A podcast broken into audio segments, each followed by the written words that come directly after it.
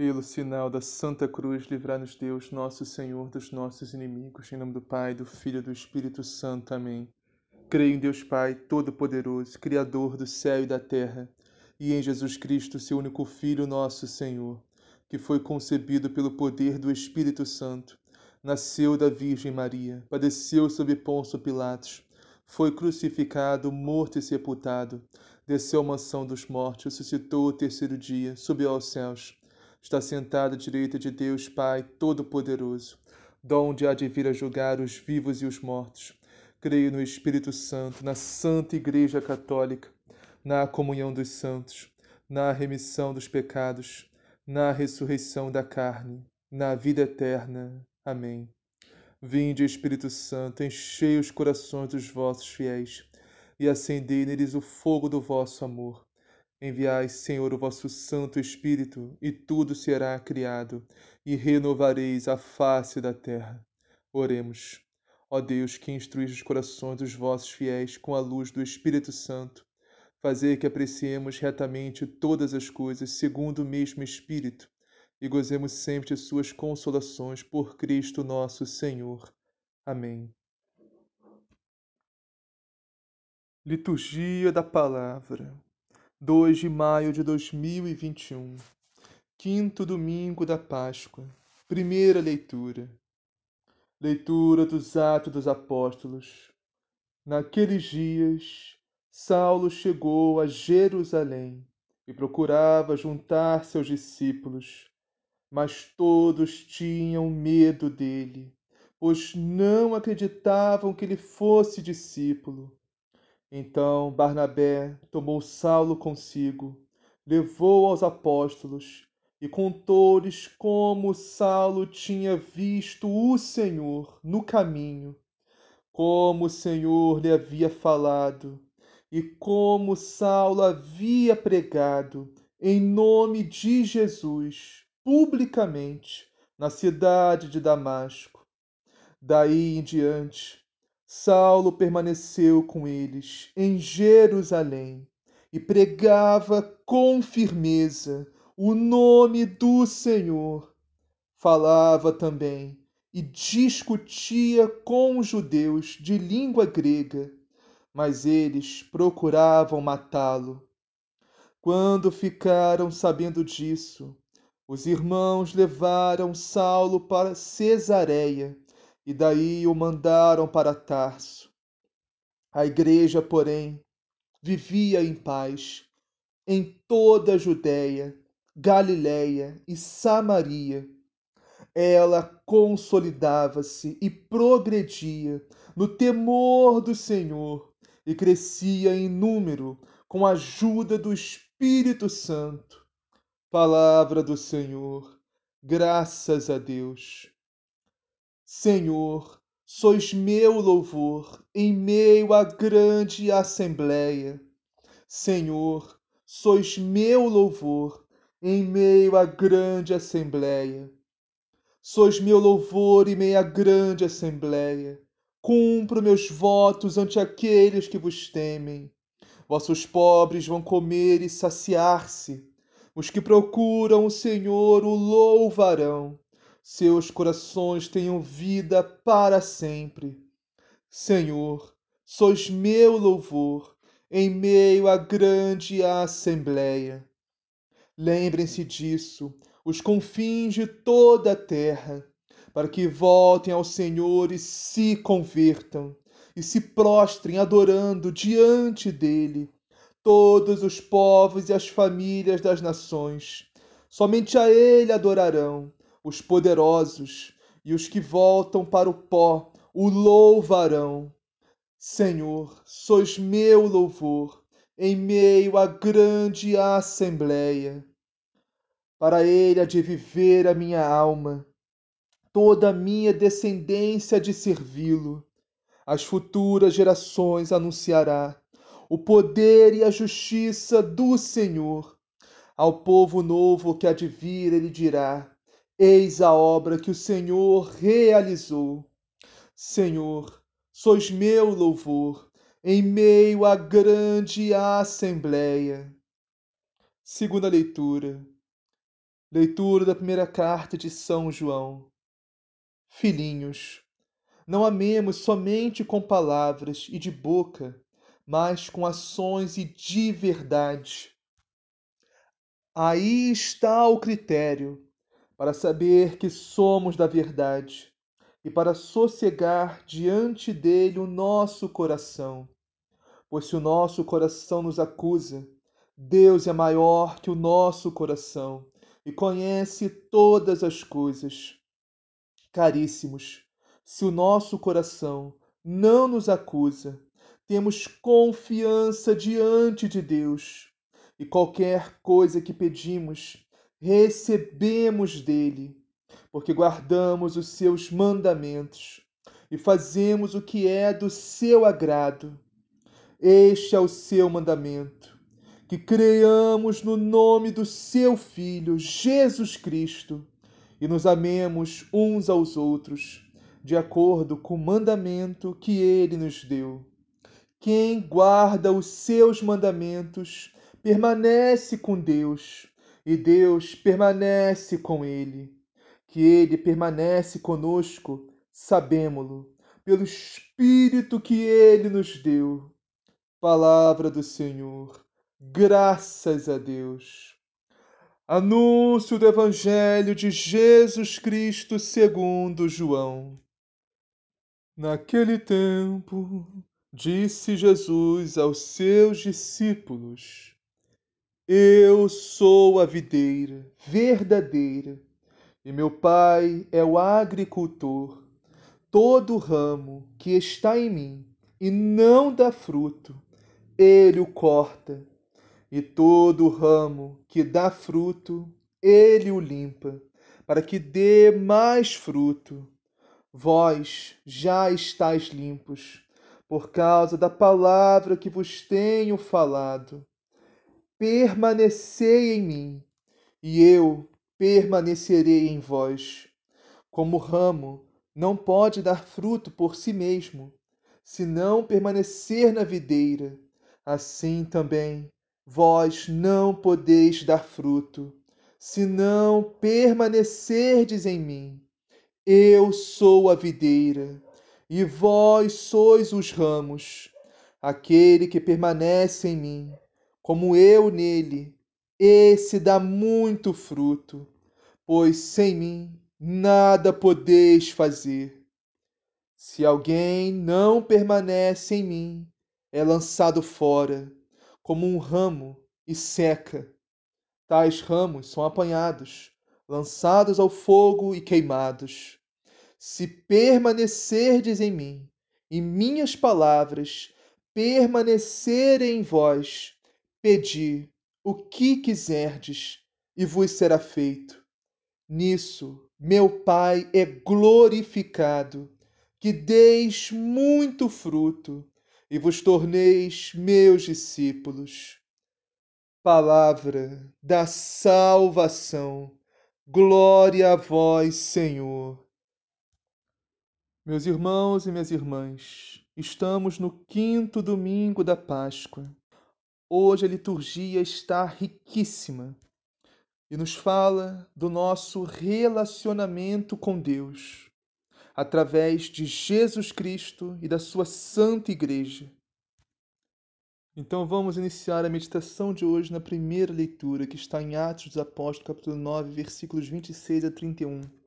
E diz assim: Naqueles dias, Saulo chegou a Jerusalém e procurava juntar seus discípulos, mas todos tinham medo dele, pois não acreditavam que ele fosse discípulo.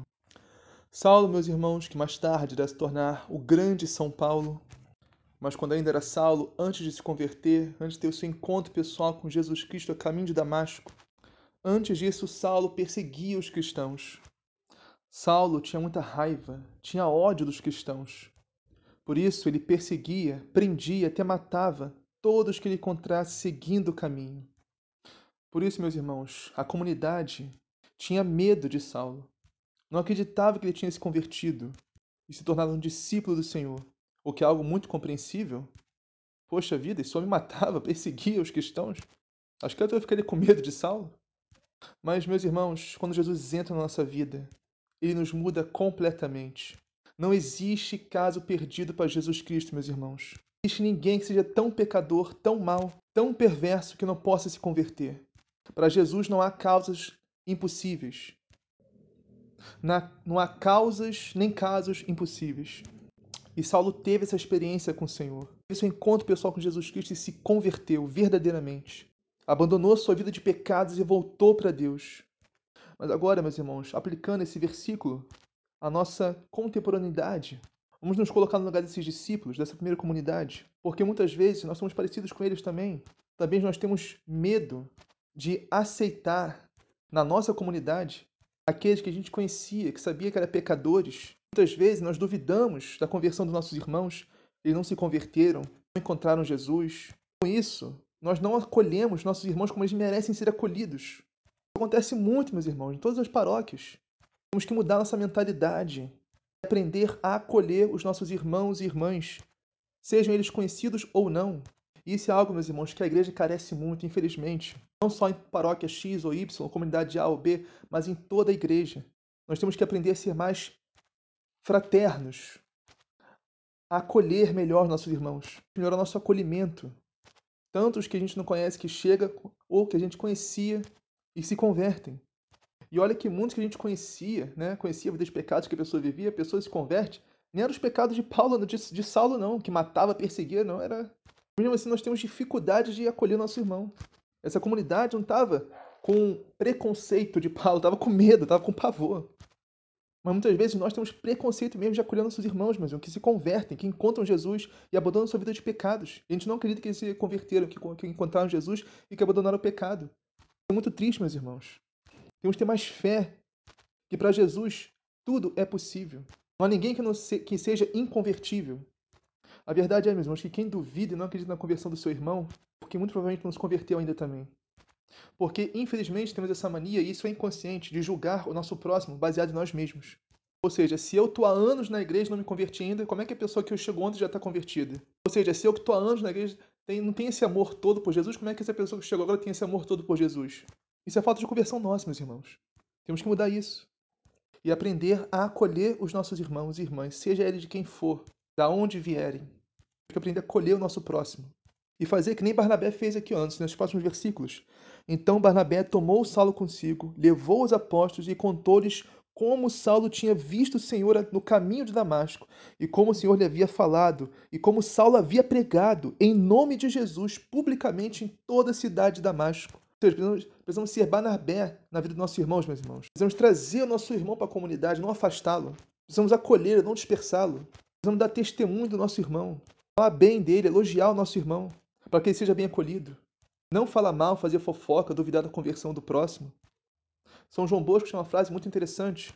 Do próximo, ou você fala bem ou não fala nada. E foi isso que Barnabé fez. Ele falou bem de Saulo para a comunidade. Continuando, daí em diante, Saulo permaneceu com eles em Jerusalém e pregava com firmeza o nome do Senhor. Falava também e discutia com os judeus de língua grega, mas eles procuravam matá-lo. Meus irmãos, esse é o termômetro para saber se a nossa pregação está sendo boa ou não. Se procurarem te matar é porque você está pregando bem. Se não, porque tem que melhorar ainda. tá, brincadeiras à parte agora. A gente tem que pregar a verdade. Doa a quem doer. Incomode a quem incomodar. Nossa pregação tem que ser para agradar os outros. A pregação tem que ser para agradar a Deus. Porque se fôssemos pregar para agradar quem está ouvindo, não seríamos pregadores, mas sim políticos. Então, o pregador não tem que pregar para agradar quem está ouvindo, meus irmãos. O pregador tem que pregar para incomodar mesmo quem está ouvindo. Só refletir, pensar na sua vida, pensar no céu, mas também pensar no inferno. Para pregarmos o Evangelho de Jesus Cristo, meus irmãos, não podemos ter medo. Temos que falar toda a verdade do Evangelho. Se o Evangelho estiver falando do céu, falaremos do céu. Se o Evangelho, se o Evangelho estiver falando do inferno, vamos falar do inferno. Se o Evangelho estiver falando da salvação, vamos falar da salvação. Se o Evangelho falar, falar da condenação, vamos falar da condenação. Não podemos fugir do Evangelho, da verdade do Evangelho, meus irmãos. Eu sei que muitas pessoas só gostam de ouvir de salvação, de céu, de vida eterna, de amor, de misericórdia. E pouquíssimos gostam de ouvir de justiça de Deus, da condenação, do inferno, da conversão. Mas não podemos pregar para agradar quem está ouvindo. Não podemos, meus irmãos. No momento que nós pregarmos para agradar aos homens, nossa pregação perde todo sentido. mesmo que ninguém nos ouça, pregar a palavra, pregar o evangelho, nada mais, nada menos. E mesmo que queiram nos matar, e agora eu tô falando sério mesmo, porque isso acontece mesmo, meus irmãos, muito mais do que vocês imaginam. Muitos santos, muitos mártires foram mortos por causa disso, porque pregaram a palavra, pregaram o evangelho e incomodaram quem estava ouvindo. E a pessoa foi lá e matou. Acontece. Mas pelo menos se isso acontecer com a gente, a gente morre mártir. A gente nem passa pelo purgatório, vai direto para o céu. Olha que coisa boa. Então, meus irmãos, preguem a palavra, preguem o evangelho, preguem a verdade de Cristo. Doa quem doer, incomode a quem incomodar. Lembrando que nós pregamos para agradar a Deus, não aos homens. Mesmo que isso custe a nossa vida. Nossa vida é terrestre, mas não a vida eterna, porque essa está nas mãos de Deus. E ninguém pode nos tirar. Vamos ao último versículo agora que diz assim: A igreja, porém, vivia em paz em toda a Judéia, Galiléia e Samaria. Ela consolidava-se e progredia no temor do Senhor e crescia em número com a ajuda do Espírito Santo. Meus irmãos, o temor do Senhor é isso que infelizmente está faltando para nós nos tempos de hoje. Estamos deixando de temer a Deus, meus irmãos, e isso é a pior coisa que pode acontecer. Quando a gente perde o temor do Senhor, tudo desanda. Como diz a palavra, por que, que a igreja consolidava-se, progredia e crescia no Espírito Santo de Deus? Porque temia o Senhor, porque temia a Deus. E esse, meus irmãos, é um dom do Espírito Santo, o temor a Deus. Um dom importantíssimo, que sem ele ninguém se salva. Meus irmãos, ninguém pode se salvar sem temer a Deus. Portanto, é importantíssimo, é essencial, indispensável que nós aprendamos a temer o Senhor, meus irmãos. Jesus é nosso amigo? Sim, é. Jesus é nosso irmão? Sim, é. Mas antes de tudo, ele é Senhor, meus irmãos. Temos que entender isso. Não podemos tratar Jesus como se fosse um colega, um coleguismo, como se fosse um parça nosso. Não, ele é Senhor. Portanto, meus irmãos, temos que aprender a amá-lo, obedecê-lo e respeitá-lo. Por isso que sem um temor de Deus ninguém se salva, meus irmãos. Porque se nós não tememos a Deus, não vamos ouvi-lo, não vamos obedecê-lo, não vamos seguir os seus mandamentos, não vamos cumprir a sua palavra, viver o seu evangelho. Vamos viver de qualquer maneira, pensando, ah, Deus é amor, Deus é misericórdia, está tudo suave, tudo suave, tudo tranquilo e favorável.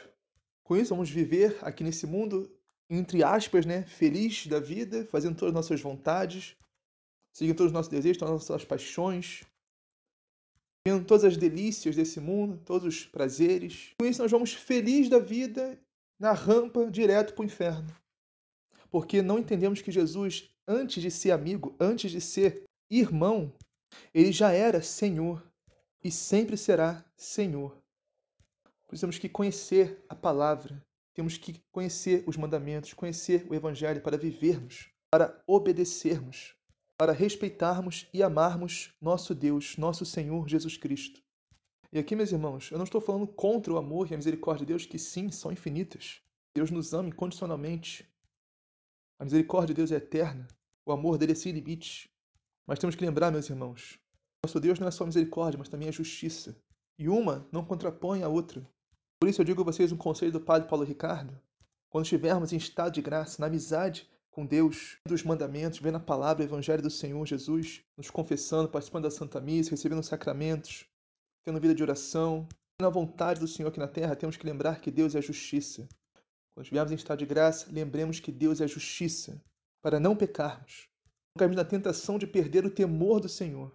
Mas se por miséria, fraqueza, nós cairmos na desgraça do pecado mortal, Aí sim, meus irmãos, temos que nos recordar com confiança da misericórdia infinita do nosso Deus. E buscar o perdão do Senhor, confessar os nossos pecados, voltar para a comunhão, voltar para a amizade com Deus, voltar a comungar após a confissão. Então, nosso Deus é justiça e misericórdia. E nós, meus irmãos, que escolhemos qual dessas iremos querer para a nossa vida? Nós iremos querer que a justiça de Deus recaia sobre nós ou a misericórdia do Senhor recaia sobre nós? A decisão só acontece nesta vida, porque após a morte não tem conversão. A morte é só o julgamento. Temos que buscar o Senhor enquanto podemos achá-lo. Nos converter enquanto temos tempo. Porque essa é a hora da misericórdia do Senhor, meus irmãos. O próprio Jesus disse a Santa Faustina: enquanto estivermos nesse mundo, o Senhor vai ser o Rei da misericórdia para nós. Mas após a nossa morte, ou após a vinda gloriosa dele, ele será o Rei da justiça. Escolhemos a misericórdia, meus irmãos, não a justiça. Vou meditar um pouquinho o salmo de hoje, que é o Salmo 21. que diz assim: Senhor, sois o meu louvor em meio à grande assembleia. E o que é essa grande assembleia, meus irmãos? Essa grande assembleia, sim, meus irmãos, é a Santa Missa, é a comunidade se reunida para louvar o Senhor, para adorar o Senhor, para comungarmos do nosso Deus, para orarmos ao Senhor juntos. É a igreja, meus irmãos. Por isso, é um preceito da lei de Deus irmos na Santa Missa, irmos na sua casa aos domingos, no mínimo.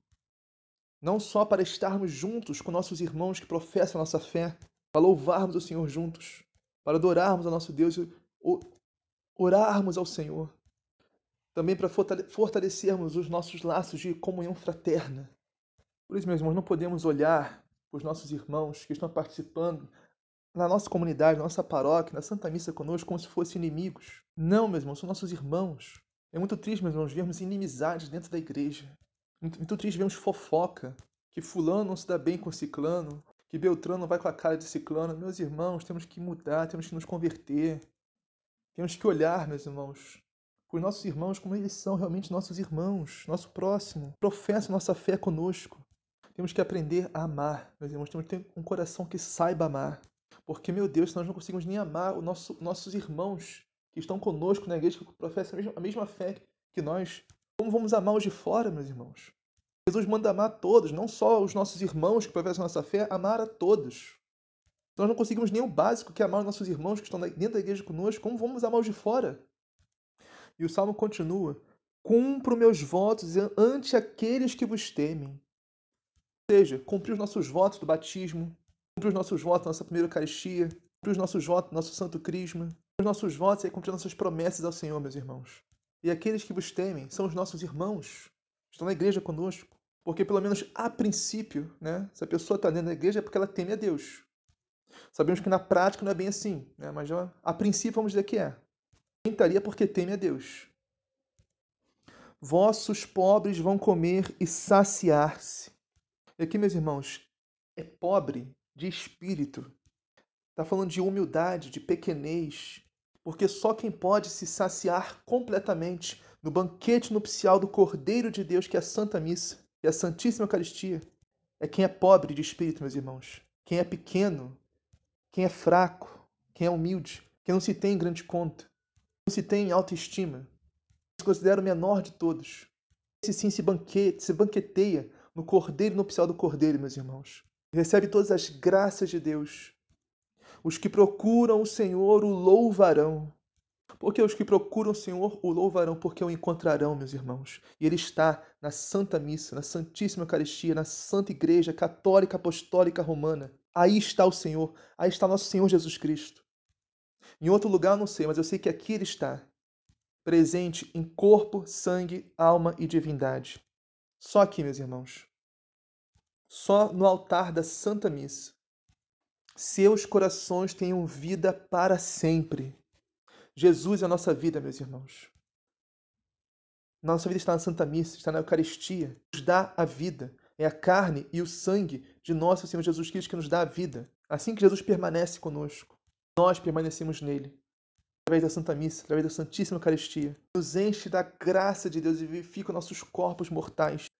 Nos preserva dos pecados mortais e nos purifica dos veniais. E o coração aqui é a alma, meus irmãos, é a alma. Nossa alma fica vivificada com a Eucaristia. Isso que quem não comunga está morto, meus irmãos. O único motivo que alguém tem para participar da Santa Missa e não comungar é porque está em pecado mortal. Tem outro motivo que não seja esse. Está em pecado. Tem que se arrepender, tem que largar o pecado, largar essa vida errada e voltar para Deus, voltar a comungar, voltar a ter vida dentro de si. Porque só Jesus é a nossa vida, meus irmãos. Jesus é o carístico que nos dá vida. Vamos agora à segunda leitura de hoje, que está na primeira carta de São João, capítulo 3, versículo 18 a 24. E diz assim: Filhinhos, não amemos só com palavras e de boca, mas com ações e de verdade. Meus irmãos e minhas irmãs, esse aqui é muito, mas muito mesmo nosso problema. Muitas vezes, meus irmãos, nós queremos amar a Deus só com palavras, só com a boca. Aí pega aquele versículo lá de Romanos que diz: proclame Jesus como Senhor e serás salvo. Aleluia. Aí, cara, proclama aí, diz: eu tô salvo. Não, meu irmão, não é assim. Porque proclamar Jesus com a boca não adianta nada. se nosso coração está longe de Deus. O versículo anterior a esse diz isso. Temos que crer no coração, aí sim proclamar com a boca. Porque é crer no coração que se alcança a justiça. A justiça, justiça é obedecer aos mandamentos de Deus. Justiça é guardar a sua palavra, é viver o seu evangelho. Justiça é se confessar, é participar da Santa Missa, é comungar, ter vida sacramental, ter vida de oração. Então não adianta realmente só proclamar Jesus como Senhor com a boca, se o coração está no mundo, o coração está longe de Deus, não adianta nada, meus irmãos.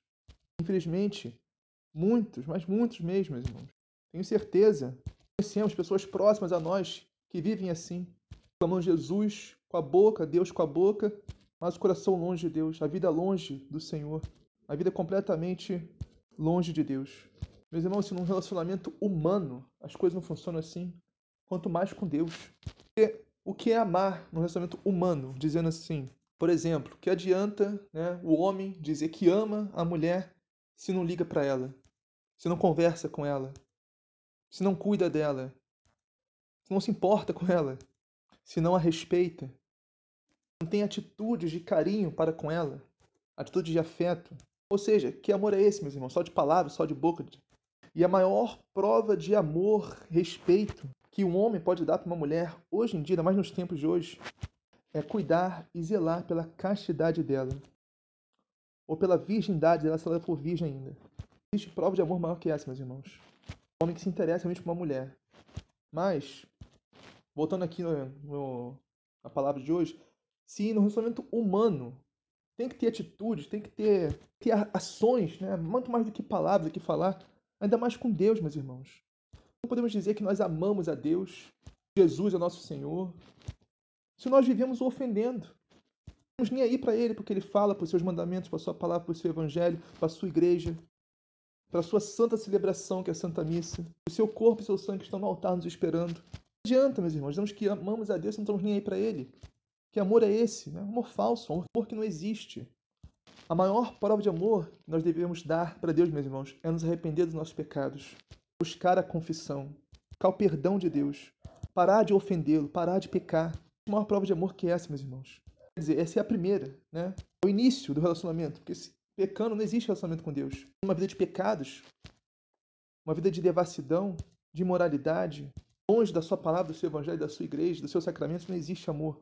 E São João nos fala: aí está o critério para saber que somos da verdade e para sossegar diante dele o nosso coração. Qual critério é?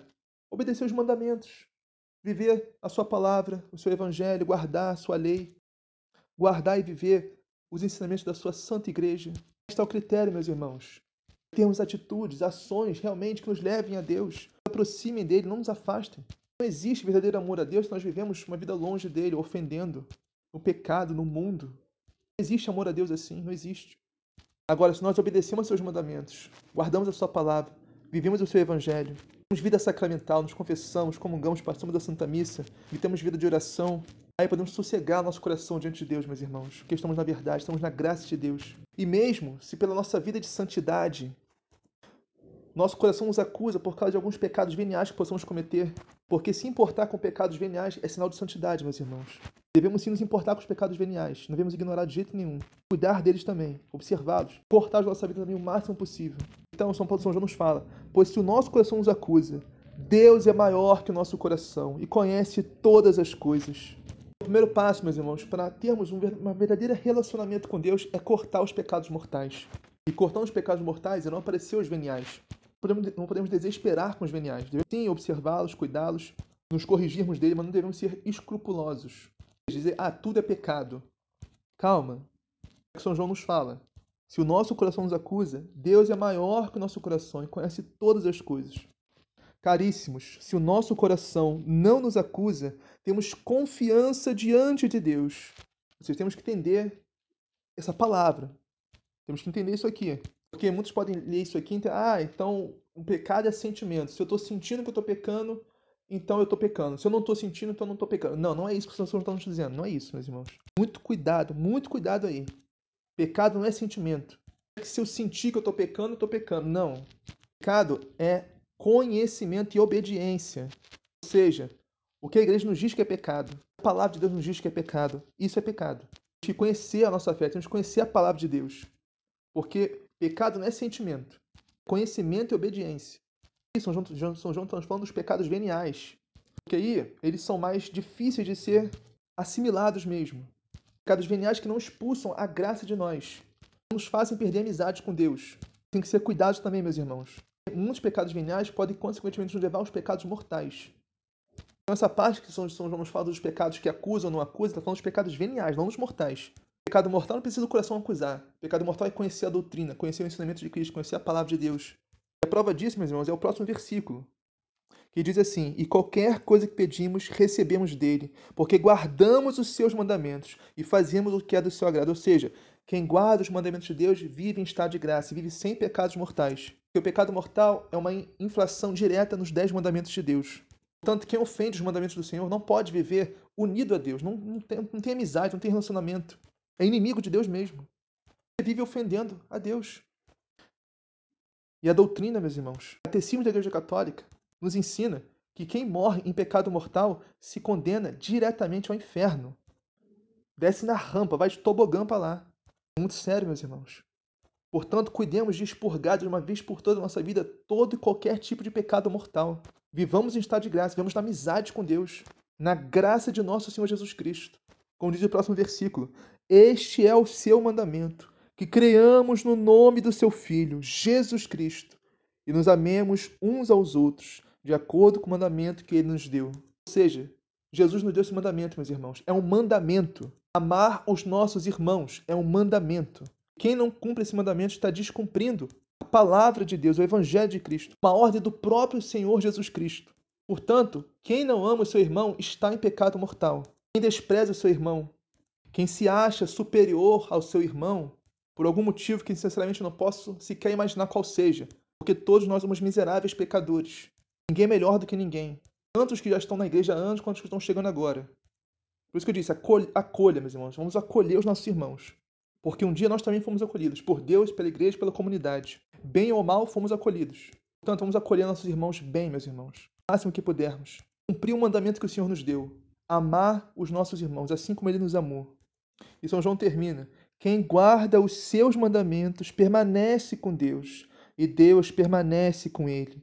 Que ele permanece conosco, sabemos-lo, pelo Espírito que ele nos deu, ou seja, pelo Espírito Santo de Deus que habita no nosso peito, que habita na nossa alma, nosso, dentro de nós, meus irmãos pela graça santificante de Deus que habita em nós, cumprimos os seus mandamentos. O João mesmo diz: aquele que guarda os seus mandamentos, esse permanece com Deus. Quem não guarda, não permanece. Quem não cumpre, não obedece os mandamentos de Deus, não está em Deus. E se não está em Deus, está no pecado, nas trevas, na mentira, escravo de Satanás, sobre o jugo do demônio. Então, meus irmãos, por favor, obedeçamos os mandamentos de Deus. Permanecemos no Senhor, permanecemos na amizade com nosso Deus. E se nós observamos, guardamos, obedecemos os mandamentos de, da lei de Deus, sabemos que Ele permanece conosco pelo Espírito Santo de Deus que Ele nos deu. Vamos agora meditar o Evangelho de hoje, meus irmãos, que está em João, capítulo 15, versículos 1 a 8. O Evangelho de hoje, meus irmãos, fala especificamente da relação de Jesus, sua igreja e nós. Como tudo isso funciona. E começa assim: Naquele tempo, Jesus disse a seus discípulos: meus irmãos, isso é um detalhe muitíssimo importante.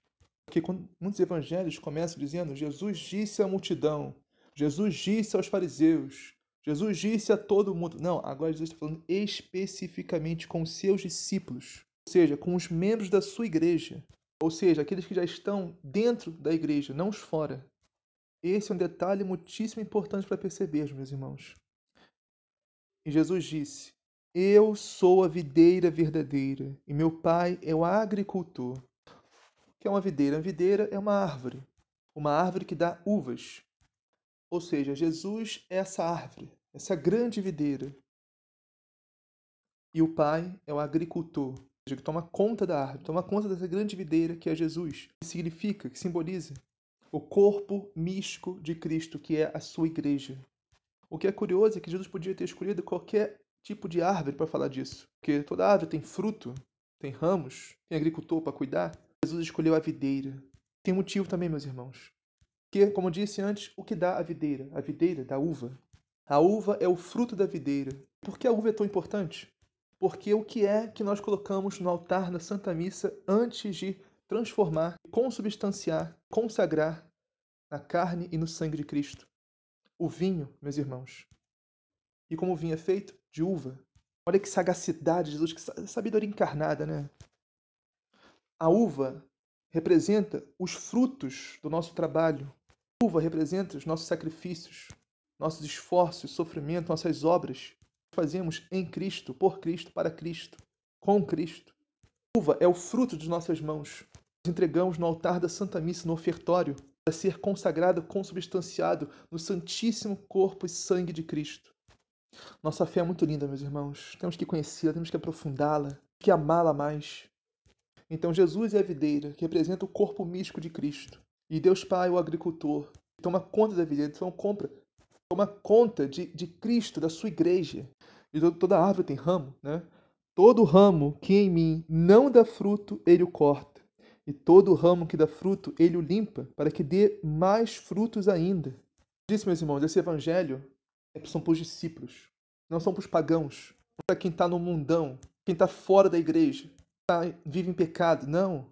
Esse evangelho são para os discípulos. Já está na igreja, está buscando, quem já está buscando a Deus. Nós somos esses ramos que estamos enxertados na videira que é Cristo. Mas tem um detalhe, meus irmãos. Nós temos que dar fruto. Porque se nós realmente estamos em Cristo, nós temos que dar fruto. Caso contrário, estaremos ocupando o espaço à toa. Esse espaço é preciosíssimo, meus irmãos. E aqui estamos falando dos frutos do Espírito Santo o fruto da humildade, fruto da caridade, fruto da paciência, da benignidade, da bondade, fruto da obediência. Que meditamos nessa liturgia já, na primeira leitura, o fruto da caridade, da bondade, de acolher o nosso irmão que se converte, que entra na igreja. Na leitura meditamos o fruto da obediência, o fruto da fé, da confiança em Deus, o fruto do amor para com Deus, obedecendo seus mandamentos. No salmo meditamos o fruto da fidelidade, ser fiel a Deus, participando da sua Santa Missa, comungando seu corpo e seu sangue, nos confessando sempre que possível, louvando nosso Deus na Assembleia dos Fiéis, na Santa Igreja, na casa do Senhor. Esses são os frutos, meus irmãos, temos que dar. Meus irmãos, e Jesus é bem claro.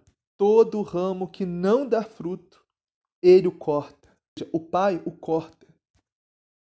Eu tenho certeza que nós não queremos ser cortados, meus irmãos. Portanto, vamos dar frutos, crescer na, na fé, crescer no amor a Deus, no amor ao próximo, na obediência, nos mandamentos e dar frutos, meus irmãos. Porque Jesus fala também: e todo ramo que dá fruto, ele o limpa, para que dê mais frutos ainda. E como acontece essa limpeza de Deus em nós, meus irmãos? Como Jesus mesmo diz no próximo versículo: Vós já estáis limpos por causa da palavra que eu vos falei, ou seja, a palavra nos limpa, meus irmãos. A palavra diária, o evangelho diário, a liturgia diária nos limpa, apara as arestas que estão em nós, os resquícios de pecado, resquícios de mundanismo, resquícios de apego às coisas do mundo, às coisas das trevas.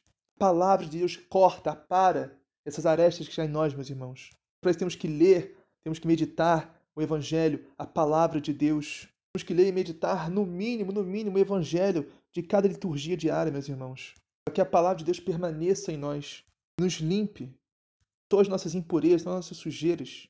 Para isso, meus irmãos, temos que entender. A palavra não basta ouvir, não basta ler, temos que entender. E temos que colocar em prática o Evangelho, temos que viver o Evangelho, a palavra de Deus. Que aplicar na nossa vida essa palavra, esse Evangelho. Que a palavra de Deus nos limpe, meus irmãos. Mas essa limpeza, essa poda de Deus também, meus irmãos, podemos entender também com tudo que Deus permite de ruim que nos aconteça, todo sofrimento, toda tribulação, toda provação. E se nós passamos por tudo isso, meus irmãos, confiando em Deus, esperando no Senhor, na fé, sem murmurar, sem reclamar, sem se queixar, isso faz crescer a nossa fé, nos limpa também, isso nos poda, isso nos faz gerar em nós perseverança, como diz na carta de São Tiago. As provações, as tribulações que passamos na fé gera perseverança. Portanto, continuamos firmes, meus irmãos. Quando o Senhor nos poda, porque quer dizer que estamos dando frutos. Vamos desesperar nas tribulações, nos sofrimentos dessa vida, confiar em Deus, esperar no Senhor. Mas tem um detalhe muito importante aqui que deixamos passar, quase deixamos passar, no início do primeiro versículo, que Jesus nos diz assim: Eu sou a videira verdadeira. Ou seja, há videiras falsas por aí, meus irmãos. há videiras que não vêm de Cristo, não vêm de Deus, ou seja, que não são Cristo, que até falam de Jesus, falam do Evangelho, falam bonito, mas não são a videira verdadeira. A videira verdadeira, meus irmãos, é a única igreja de Cristo na face da terra, que é a Igreja Católica Apostólica Romana, que está o corpo místico de Cristo, o único lugar onde Jesus está presente em toda a sua carne, seu sangue, sua alma e sua divindade. É a Santa Igreja de Cristo Católica Apostólica Romana. Meus irmãos, vamos ter muito cuidado onde estamos sendo enxertados em videiras falsas ou na única e verdadeira videira que é Jesus, que é a sua igreja, seu corpo místico e seus membros que somos nós. Sua a videira e os ramos. Cristo e o corpo místico, sua igreja, somos nós. E Jesus nos dá uma ordem, meus irmãos. Jesus nos dá uma ordem. Permanecei em mim, e eu permanecerei em vós. Como o ramo não pode dar fruto por si mesmo, se não permanecer na videira, assim também vós não podereis dar fruto, se não permanecerdes em mim. Temos que permanecer em Cristo na sua igreja para darmos frutos, meus irmãos. Não há fruto sem Jesus Cristo, não há fruto sem a sua igreja, não há fruto sem o Espírito Santo, sem a graça santificante de Deus que habita em nós. Não há fruto sem vivermos em estado de graça. Não podemos dar fruto se nós vivermos no pecado, no mundo, mesmo estando dentro da igreja, mas com o coração no mundo, vivendo no pecado. Isso é triste demais, meus irmãos. O Senhor nos fala: permaneçam em mim, permaneçam em mim, porque sem mim nada podeis fazer. O que nós somos sem Cristo? Um ramo jogado ao vento um ramo fora da videira, um fora que não está unido a Cristo, não está unido à sua igreja, não está unido ao seu corpo místico. Mas para frente vamos ver o que acontece com esse ramo que está fora da videira, fora de Cristo, fora da sua igreja. Quando eu digo fora da igreja, meus irmãos, aqui, é no sentido espiritual. O corpo pode estar dentro da igreja, mas a alma está longe. A mente, o coração estão longe da igreja. Pode estar dentro da igreja, pode estar participando da missa, mas o seu coração, sua mente estão longe dali. Só está o corpo presente, mas a alma não está ali. Você está dentro, mas está fora. Ou seja, está vivendo em pecado mortal, mas está dentro da igreja. Só o corpo presente ali, mas a... está realmente ali presente. Corpo e alma, só o corpo. É a mesma coisa que está fora, meus irmãos. Seria mais preferível até estar fora de uma vez. Irmão, Jesus está sendo bem claro. Se nós não permanecermos em estado de graça, não permanecermos unidos a Ele, a sua igreja, o corpo místico, nós não daremos fruto. Porque é o Espírito Santo de Deus, o Espírito de Cristo que frutifica dentro de nós. Nós, por nós mesmos, não podemos fazer nada, podemos dar fruto nenhum. Somos ramos. E o ramo só frutifica se está unido à videira, se está unido a Cristo, a sua igreja. O pecado mortal corta essa ligação com Cristo e a sua igreja, corta completamente. Por mais que o corpo esteja presente na igreja, a alma está no mundo, coração está no pecado. E Jesus enfatiza muito isso, meus irmãos. Ele diz de novo: Eu sou a videira e vós o ramos. Aquele que permanece em mim e eu nele, esse produz muito fruto, porque sem mim nada podeis fazer. E como que a gente viu, meus irmãos, essa semana que passou aí, semana retrasada, meditamos como que nós permanecemos em Jesus, ele permanece em nós. Só tem uma forma, meus irmãos, através de sua carne e seu sangue, através da Santíssima Eucaristia. Jesus, Jesus é muito claro. Quem não comer minha carne, quem não beber o meu sangue, não permanecerá em mim, não terá a vida eterna não irá ressuscitar para a glória no último dia. Quem come minha carne e quem bebe meu sangue permanece em mim e eu nele. Já quem comunga do Senhor na Santa Missa, na Santíssima Eucaristia, esse permanece em Cristo e Cristo permanece nele. Mas para comungar não precisamos, precisamos estar sem pecados mortais, precisamos estar com a confissão em dia. Precisamos estar verdadeiramente de corpo e alma unidos a Cristo e a sua igreja.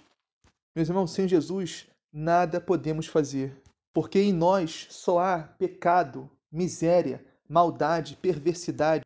Em nós só isso, meus irmãos. Tudo de bom que nós somos, tudo de bom que nós fizermos, todo fruto bom que nós demos é por causa de Jesus, por causa de Deus. Sem Jesus nada podemos fazer. Se tira Jesus de nós, só sobra isso: miséria, pecado, maldade, perversidade, ruindade. Sem Jesus só sobra isso, meus irmãos. Temos que entender que nós somos maus. Sabe quem é o único que é bom? Deus. E sem Deus ninguém pode ser bom. Por isso precisamos estar unidos à videira, unidos a Cristo e a sua igreja, para frutificarmos boas obras, frutificarmos os frutos, os dons do Espírito Santo em nós. E meus irmãos, Jesus é muito claro agora nesse próximo versículo aqui, Mas claro que isso não dá para ser. Jesus fala: quem não permanecer em mim será lançado fora, como um ramo e secará. Tais ramos são recolhidos, lançados no fogo e queimados. Meus irmãos, Jesus está falando claramente do inferno. Dá para ser mais claro do que isso. Jesus está falando: quem não permanecer em mim será lançado fora, secará e será jogado no inferno. É o que eu disse, meus irmãos: quem morre em pecado mortal, quem morre fora do estado de graça, fora da união com Cristo e a sua igreja, quem morre na inimizade com Deus, se condena eternamente ao inferno. Vai, desce para lá de rampa, de tobogã, porque rejeitou a Cristo, rejeitou a sua igreja, rejeitou a sua salvação. Não há salvação sem Jesus Cristo. Não há salvação sem a sua igreja. Não há salvação sem a Eucaristia. Não há salvação sem a carne e o sangue de Cristo. Não há salvação sem a palavra de Deus, o Evangelho. Não há salvação, meus irmãos. Ou seja, Jesus diz: quem não permanecer em mim, quem não permanecer na oração, quem não permanecer na palavra, quem não permanecer no Evangelho, quem não permanecer na minha santa igreja, quem não permanecer unido a mim, através do, da minha carne, do meu sangue, na Santíssima Eucaristia, na Santa Missa, não permanecer em mim, secará. E esses ramos serão recolhidos e lançados no fogo do inferno para ser queimados eternamente. Portanto, meus irmãos, minhas irmãs católicos, católicos que estão afastados da Santa Igreja, por favor, parem de brincar com a sua salvação. Voltem para casa, voltem para Deus. Voltem, se confessem, arrependam dos seus pecados, se confessem, com o propósito de não mais voltar a pecar. Voltem para a Santa Missa, voltem a comungar, voltem a estar unidos com Cristo e a sua igreja, voltem à videira, porque senão serão apenas ramos secos, secarão e serão jogados no fogo do inferno. Não sei o que estou dizendo, não, é Jesus, é a palavra de Deus, é o Evangelho. Não só os que estão afastados, porque, como eu disse, esse Evangelho é principalmente para os que estão dentro da igreja.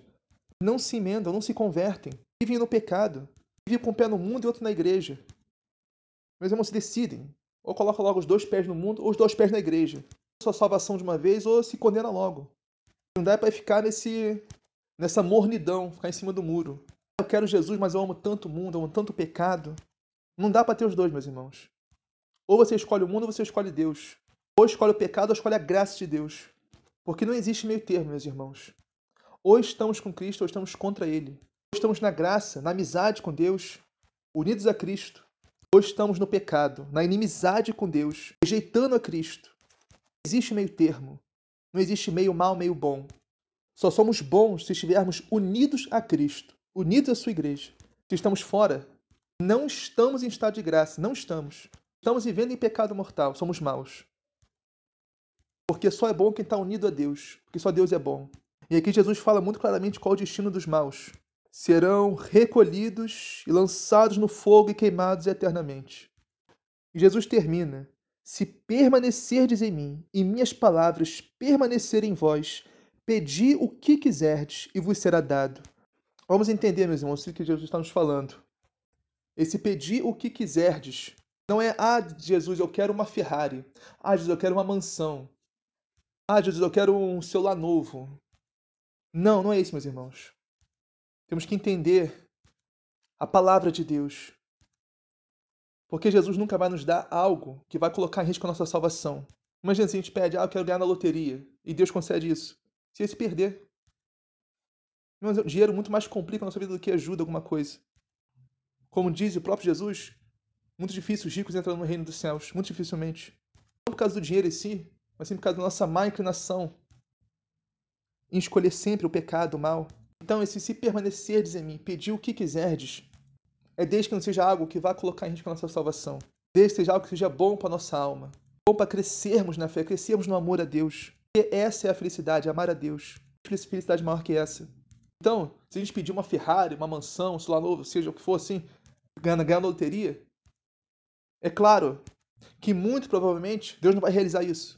Agora, se nós pedirmos algo realmente que seja bom para nós, como? Ah, Senhor, eu quero viver a castidade. Eu quero crescer na caridade. Eu quero crescer no amor a Ti, Senhor, no, amor ao meu próximo. Quero viver os Seus mandamentos. Quero aprender, entender a Sua palavra, o Seu Evangelho e colocar em prática na minha vida. Quero ser santo, Senhor. Quero viver uma vida santa, uma vida justa aos seus olhos, com certeza, meus irmãos, Deus vai atender esse pedido. Porque essa é a vontade de Deus, que sejamos santos. E Deus sabe que só sendo santos seremos felizes. Existe felicidade fora de Deus. Outro exemplo, se a gente pedir, ah, Senhor, eu quero ter mais paciência com minha família, quero ter mais mansidão, mais humildade. Outro pedido que Deus com certeza realizará. Esse tem que ser o nosso pedido, meus irmãos, pedir as virtudes, os dons do Espírito, para crescermos na fé, crescermos no amor a Deus e ao próximo, para vivermos os mandamentos, viver a palavra, o Evangelho de Cristo. Tem que ser nosso maior pedido, meus irmãos. E com certeza, se pedirmos isso, Jesus não negará, Deus não negará, meus irmãos. De forma alguma. Porque Jesus, Deus nunca pode negar nada que seja para a nossa salvação. Se fizermos um pedido que irá contribuir para a nossa salvação, Deus não pode negar, meus irmãos. Portanto, peçamos, e peçamos muito, mas peçamos bem. Saibamos pedir. Pedir o certo, pedir o que está em alinhamento com a vontade de Deus. Porque nossa vontade, muitas vezes, é imperfeita, é impura, é errada. Mesmo que peçamos algo que seja louvável, seja justificável, até bom, a gente imagine que seja, Deus vê o todo, Deus vê todas as coisas. A gente tem uma visão muito limitada. A gente pode achar que é bom para nós, para Deus, pode, ele pode ver que é nossa condenação, pode nos levar a perder nossa salvação. Portanto, nós pensamos sim, pensamos muito. É que pensamos muito, mas soubemos pedir. E Jesus termina dizendo: Nisto meu Pai é glorificado, que deis muito fruto e vos torneis meus discípulos. Seja, meus irmãos, devemos pedir não por vaidade, as virtudes, os dons do Espírito, para nos mostrarmos, para nos acharmos superiores, melhores do que os outros, não, de forma alguma. Não para nos envaidecermos, mas sim para a glória de Deus, porque a glória é toda de Deus, meus irmãos. Todo o fruto que nós demos em Jesus Cristo, no seu, na sua graça, no seu Espírito, e se com isso nos tornarmos verdadeiros discípulos de Cristo, membros vivos da sua igreja, isso tudo mesmo não é para nos acharmos melhores do que ninguém, mas isso tudo é para a glória de Deus, é para que Deus seja glorificado, para que pessoas olhem para a nossa vida e louvem, glorifiquem a Deus, para receber elogios todos, para aumentar o ego, a vaidade, não, é para a glória de Deus. Não podemos esquecer isso nunca. A glória é toda de Deus. Porque, como disse Jesus, nada podeis fazer sem mim, e só Deus é bom. Portanto, tudo que fazemos, todo fruto que damos, é porque Deus está agindo em nós. Tanto não cabe a nós a glória, mas sim somente a Deus. Assim seja, amém. Pai nosso que estás no céu, santificado seja o vosso nome. Venha a nós o vosso reino, seja feita a vossa vontade, assim na terra como no céu. O pão nosso de cada dia nos dá hoje, perdoai as nossas ofensas, assim como nós perdoamos a quem nos tem ofendido. E não os deixeis cair em tentação, mas livrai do mal. Amém. Ave Maria, cheia de graça, o Senhor é convosco, bendito sois vós entre as mulheres, bendito é o fruto do vosso ventre, Jesus. Santa Maria, Mãe de Deus, rogai por nós, pecadores, agora e na hora de nossa morte. Amém. Glória ao Pai, ao Filho e ao Espírito Santo, assim como era no princípio, agora e sempre, todos os séculos dos séculos. Amém.